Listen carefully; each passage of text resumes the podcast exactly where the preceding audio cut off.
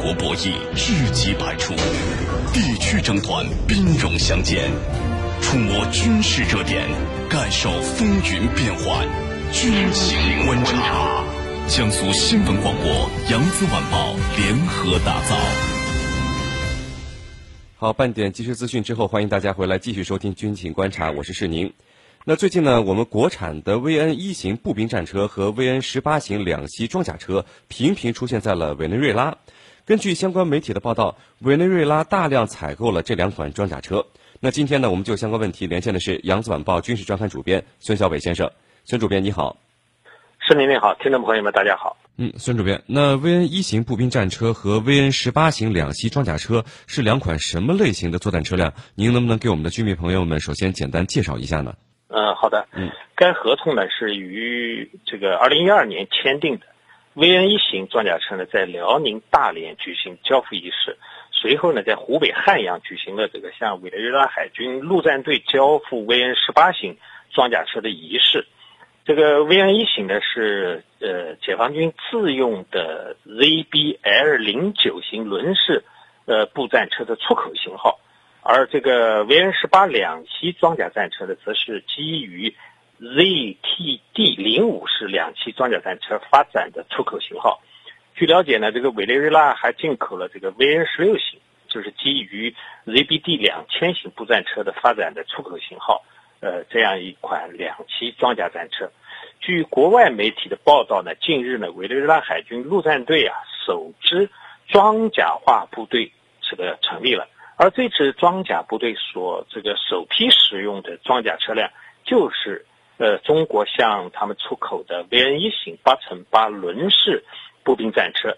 这个 VN 一型步兵战车和 VN 十八型这个两栖装甲战车的共同之处呢是。同是都呃都是一款这个装甲战车，而且呢都是可以装载一定数量的步兵或者是海军陆战队士兵的战斗突击车辆，能够实行海上或者是陆上的突击作战。但二者呢也有很明显的区别，因为呢这个 VN 一型步兵战车采用的是八乘八的这个轮式底盘，所以它更加突出的是陆上的机动能力，而 VN 十八型两栖装甲车。采用的是这个履带式的底盘，并且呢，相对宽大的车体和前部安装的冲浪滑板和尾部的大功率的喷水动力装置，使其具有呢更加突出的海上突击的能力。是您。嗯，呃，孙主编，那委内瑞拉为什么会大量采购这两款装甲车呢？嗯，这个委内瑞拉处于这个加勒比海的地区，海上呢有很多的岛屿。需要一定数量的两栖装备呢来呃防护。这个此前呢，委内瑞拉呃陆战队呢，这个装备了这个巴西制造的两栖六乘六装甲车和美制的这个一种型号的装甲车，其各方面的性能呢都不如中国产的这两型号的装甲战车，都面临的淘汰。这个据报道称呢，早在二零一零年时啊，时任委内瑞拉总统的乌格查韦斯就决定将该国的海军陆战队的这个规模啊，翻一翻，这个后者兵力在二零一零年为七千人，呃，要到二零一到了这个二零一四年呢，据称其数量呢，这个可能已经达到了一万一千人。这个 VN 一型这个购买呢，源自于二零一二年的一份价值五亿美元的合同。据报道呢，部分的资金来自中国的贷款和委内瑞拉的石油出口。这个委内瑞拉购买这个 VN 一型装甲车和 VN 十八型两栖装甲车，标志着这两种武器首次对外国发售。这个重达二十一吨的 VN 一战车呢，可搭载三名乘员和七名士兵，可以配备一一门呢三十毫米的机炮或者更小的这个机枪。呃，最高的公路时速呢可以达到一百公里，这个最大的行驶距离可以达到八百公里。呃，并且它有若干的车型，比如说指挥车、电子战车、救护车、装甲这个抢修车等等。这个 VN 十八两栖装甲车的火力呢，与 VN 一的火力相当，呃，并且可以实现在海上这个速这个速度啊，能够达到四十公里。这两款装甲战车都是在世界上能够数得上的性能非常优异的装甲车，尤其是在其火力配置上是世界上最强的，这个非常适合装备海军陆战队。所以和我国有着传统友谊的委内瑞拉，在扩建其海军陆战队的时候，购买这两批呃型号的两种型号的中国产的装甲车也就不奇怪。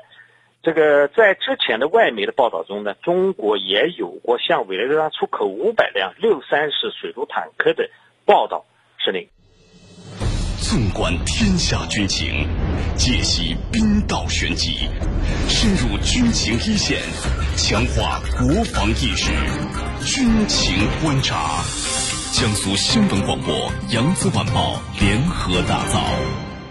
那孙主编，那这两款装甲车，通过您的介绍，我们可以看到非常的先进啊。我们的解放军有没有装备这两款装甲车呢？呃，据我的了解啊，这两个型号的装甲车，我军也都已经装备了。嗯，只不过型号的叫法不同，这个在国内叫法和这个出口型号的叫法不同。这个 VN 一的步兵战车的国内的型号呢是 ZBL 零九式八乘八步兵战车，作为中国新一代轮式装甲车辆的主力，这个 ZBL 零九式呢，这八乘八步兵战车在国庆六十周年大阅兵中正式露面以后啊。就引起了这个广泛的关注。目前呢，借助这种这个这一型号的步兵战车的优异的顶盘呃底盘呢，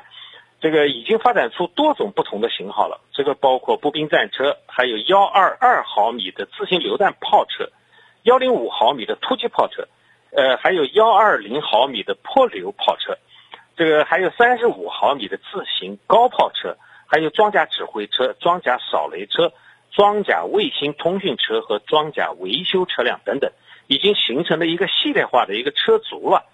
这些新型的装备呢，已经达到了世界的一流水平，将大大的丰富我军这个装甲机械化作战的能力。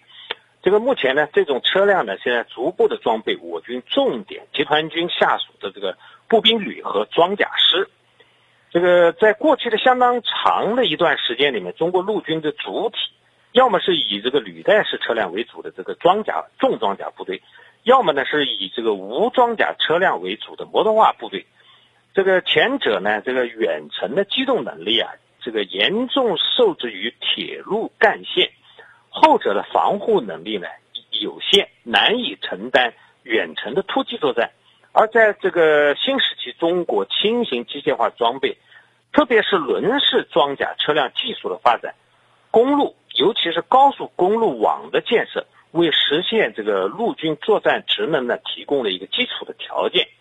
呃，让我们再来说说这个 VN 十八两栖这个装甲车，它在国内的型号呢是 ZT 呃 D 零五型两栖突击战车，它更是我军海军陆战队的对陆攻击的利器，它可以实现从大型登陆舰到对岸的海上突击登陆作战的能力。它所具有的火力与海上的速度啊，都是世界上最强的。这个近年来啊，最新研制的新型的脱壳穿甲弹，在两千米的距离上，呃，垂直穿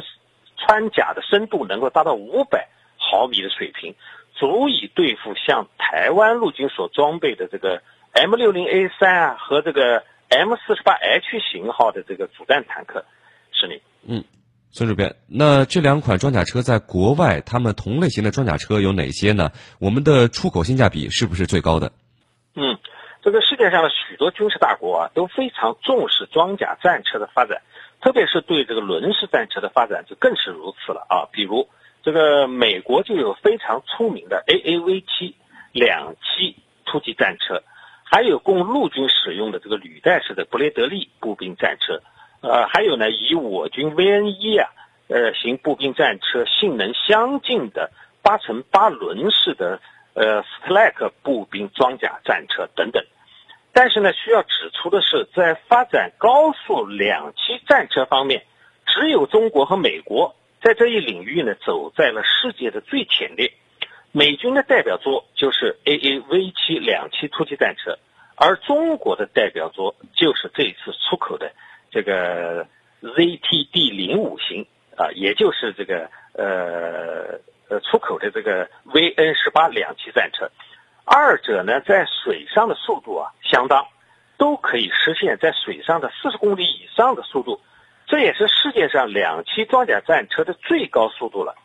但是在火力配置上，中国的这个 VN 十八两栖装甲战车呢胜出。呃，美军的这个 AAV 七两栖突击战车装备的是三十毫米或十二点七毫米的机机炮或者是机枪，而中国产的这个 VN 十八两栖装甲战车的变形车，可以装备一百零五毫米的线膛炮和或者是这个幺二二毫米的榴弹炮，并且呢可以实现在水上啊向前方或者是向侧方的水上射击。而不会造成装甲车因炮击时所产生的后坐力而导致战车的侧翻或者是沉没。这是世界上能够将这么大口径的火炮装上两栖装甲战车的，也只有中国制造。